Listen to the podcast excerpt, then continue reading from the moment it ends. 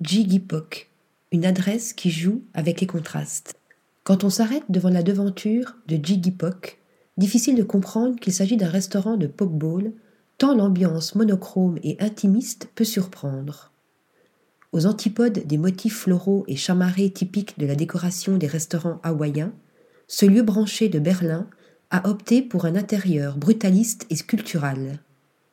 À l'image de la photographie originale d'un pêcheur du début du siècle qui orne le mur en béton, le cabinet d'architecture Vost Studio a créé des tabourets en granit et des souches de bois en guise d'assises.